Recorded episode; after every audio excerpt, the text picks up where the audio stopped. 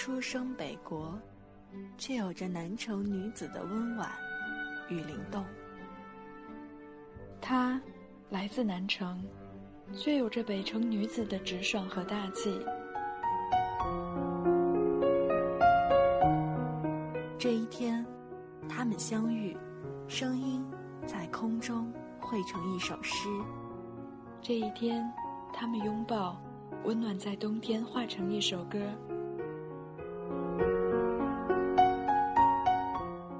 心情苏打沫，一米，学子，给你南国北城的心灵问候。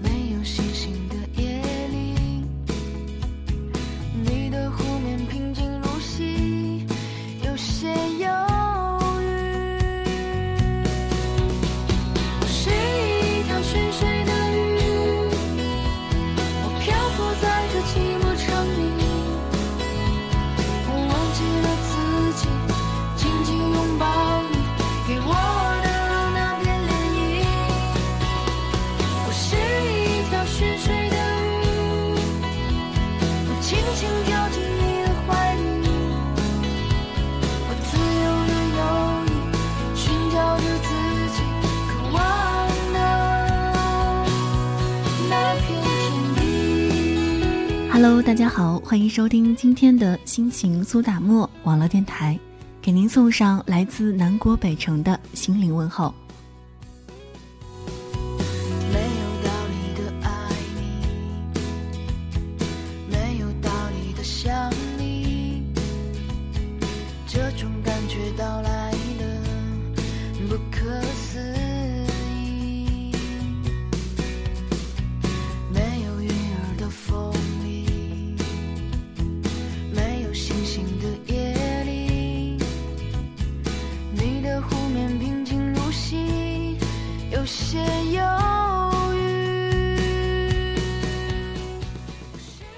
这一期的节目呢，非常的特殊，因为啊，在这一期节目，一米和学子是正式合体了。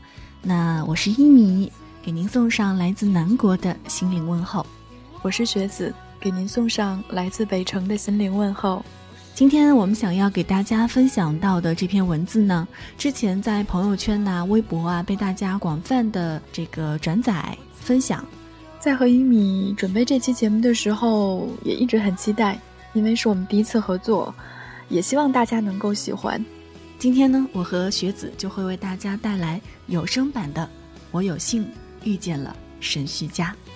那在听节目的同时，也欢迎您登录到新浪微博搜索“心情苏打沫网络电台”，或者查找 QQ 群幺三二八八四幺幺三幺三二八八四幺幺三，随时随地与我们分享您的心情。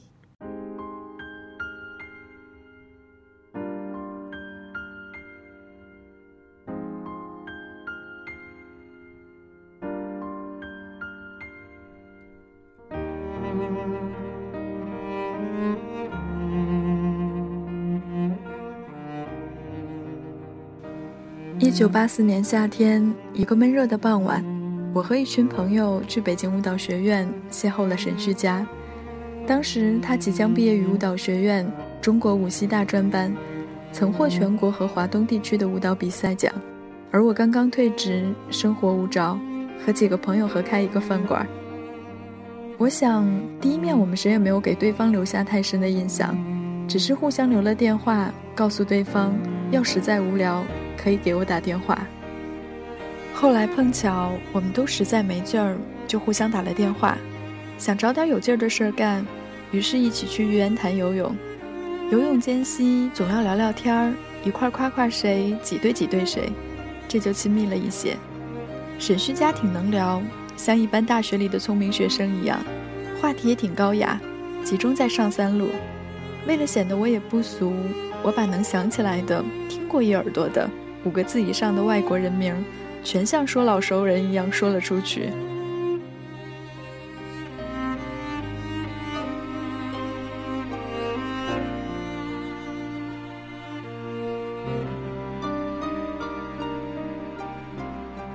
有几天，我们俩就像在比赛背外国名人大词典，终于才尽至解了，也累坏了，各自露出了本来的面目。他担心毕业分配不了北京，我说没钱真惨，挺发愁，又都互相劝慰，觉得对方的愁不算什么。为了证明自己的愁算愁，两个人又竞相道出各自不可告人的隐忧。待双方都发觉说的太多的时候，已经太晚了。对方已由素昧平生的陌生人，一跃而成为知道自己秘密最多的第一知己。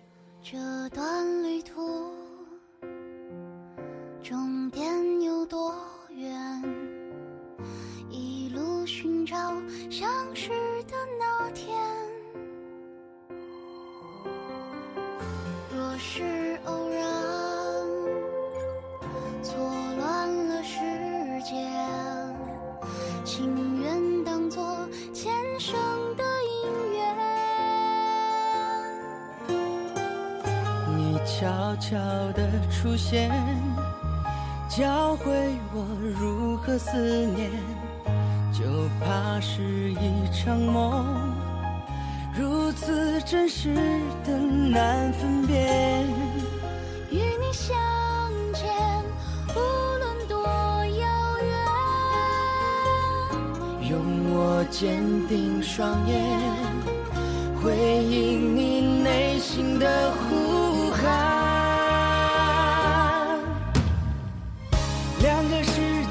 被爱相连，带着你承诺的一切，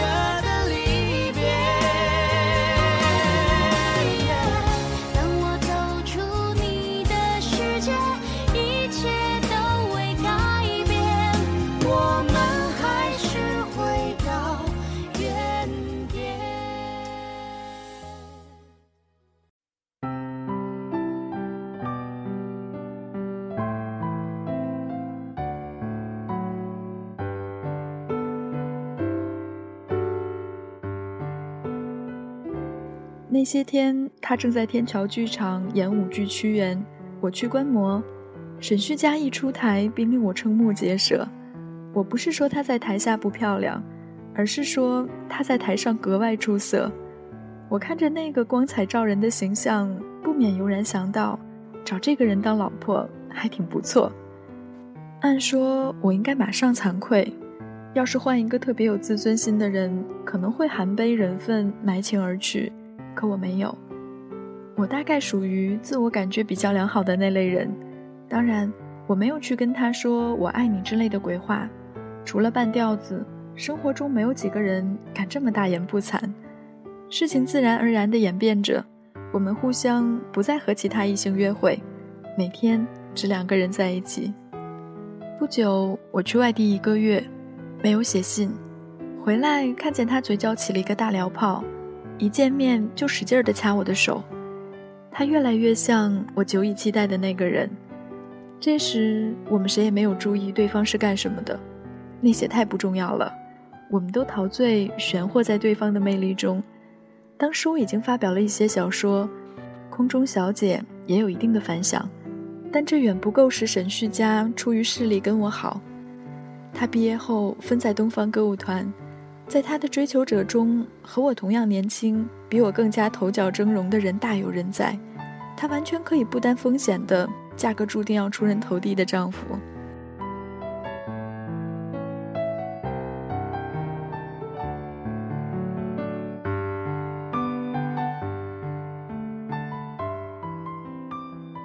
终于有一天，有人找到东方歌舞团组织，说我是个骗子、流氓，品行恶劣，玩弄女性。东方歌舞团的领导当然吓坏了，找沈旭佳谈话，让他和我断绝来往。说了我的一些劣迹，好在我一向不瞒沈旭佳，这些事儿他都知道，因而没有大吃一惊，只是明谢了组织的关心，照常和我来往。组织上尽到了责任。也就随他去了，毕竟不是过去了，犯不上，也没兴趣过多的干涉演员的私生活。我毕竟还不是个阶级敌人。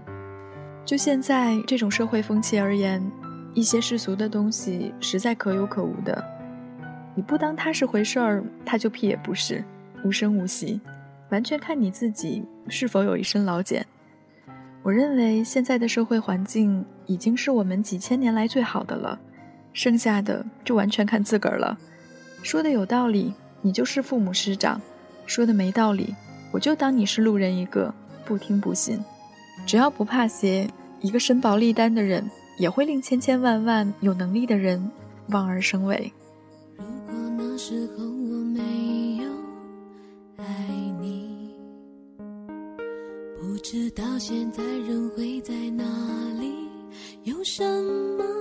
际遇，遇见了感伤的歌曲，会不会驻足去聆听？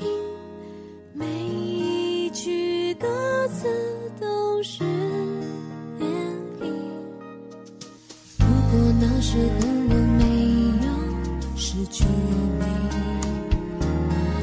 不知道现在我们在哪里，有什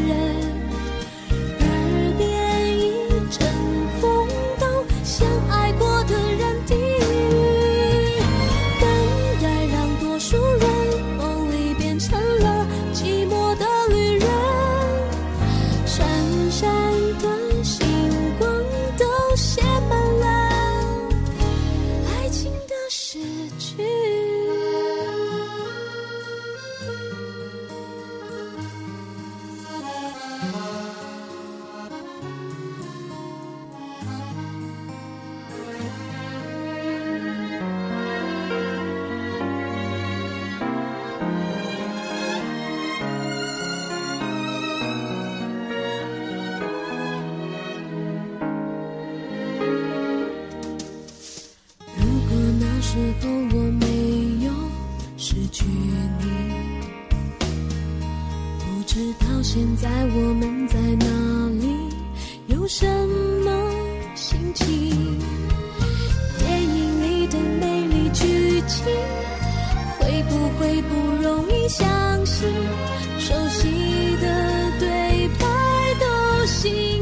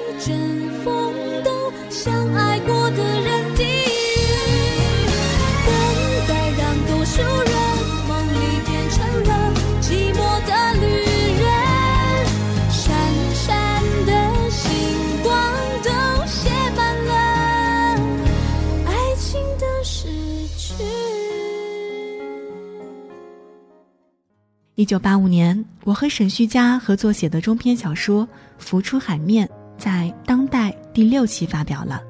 这是我所有小说里写的最吃力，也是最满意的。通篇写的是我们的感情生活。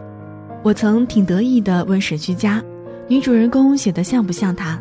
他还挺干脆地回答：“不像。”我懂他的心情。此刻，他早已深恶痛绝那种抽烟喝酒、夸夸其谈的所谓潇洒。宁可别人把她看成一个质朴、老实、纯真的女孩，这真让我喜欢。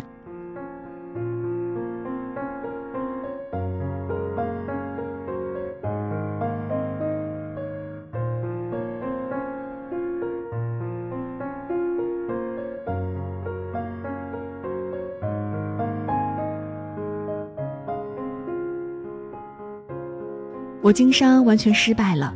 有段时间我们很拮据，北京有的饭馆是吃完结账。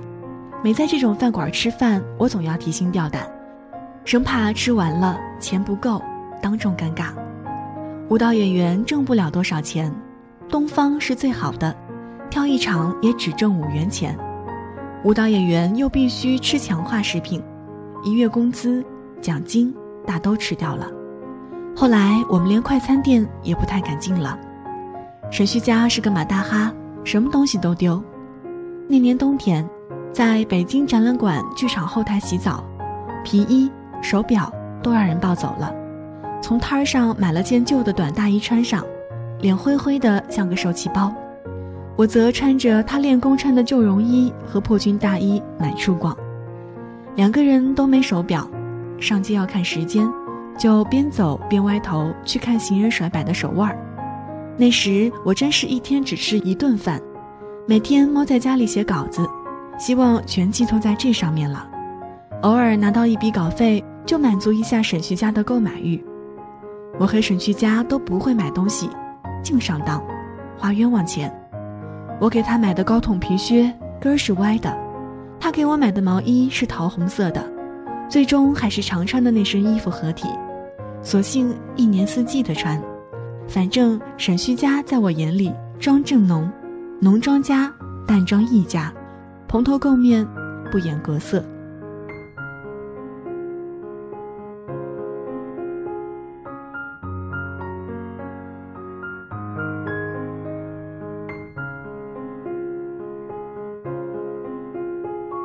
一九八六年，一半是火焰，一半是海水。发表后，我的日子好过了一些。手头渐渐宽裕，人也渐渐扬眉吐气，沈旭家反倒不那么每天乐呵呵了。有一天，他突然叹口气对我说：“我真不想让你出名，我真希望咱们老像现在这样。”我听了这话，产生出不尽的喜悦。我真觉得，所有称之为名利的东西都是扯淡，我绝不让它成为我生活的主要目的。我们的感情生活使我在不知不觉中已受到改造。过去我是自私、猥琐、心中充满阴暗念头的人，以讥笑人类所有美好的情感为乐事儿。现在我不得不承认，我是幸运的，没有权利抱怨。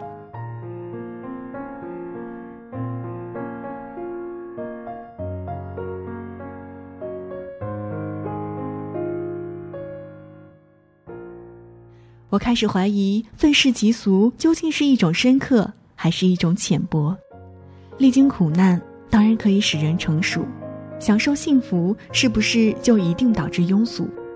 那些郁郁不得舒展的恶毒咒骂，已使我感到刺耳。这其中到底有多少是确实受了委屈，而不是更大的贪婪得不到满足呢？但愿受虐心理不要成为我们时代的一股时髦。我深深地感受着一个人的钟爱。这种爱使我心平气和、开朗自信。我有幸遇见了沈旭佳。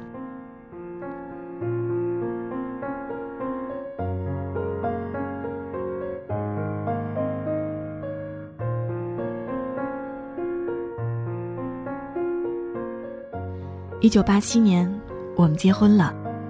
一九八八年六月六日，女儿出生了。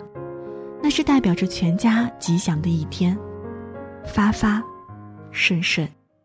忽然间失控，忍不住想哭冲动，看见我们之间那道裂缝。文章到这儿就全部分享完了。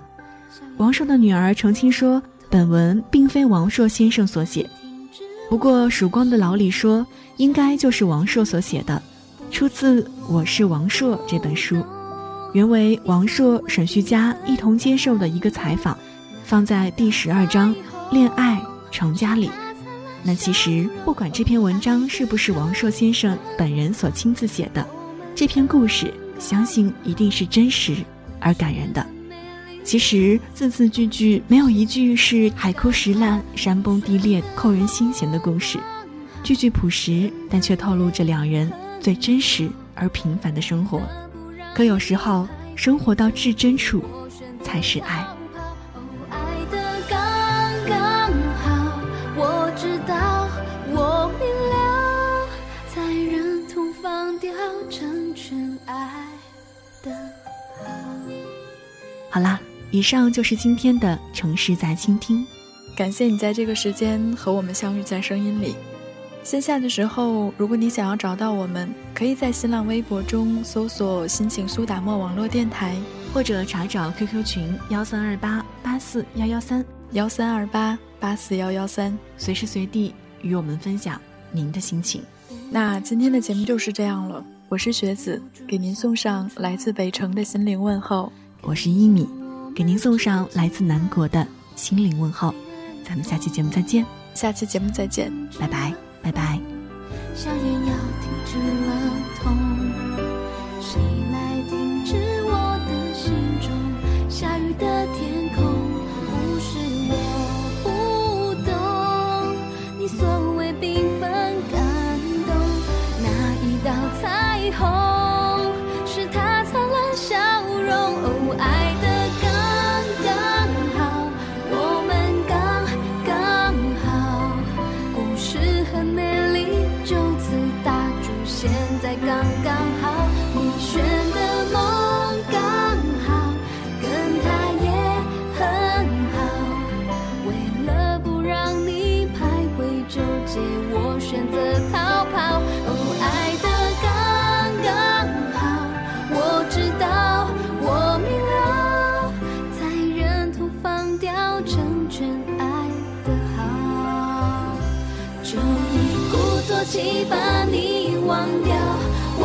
信我一定做得到。哇哦哦你选的梦刚好，跟他也很好。为了不让你徘徊纠结，我选择逃跑。哦，爱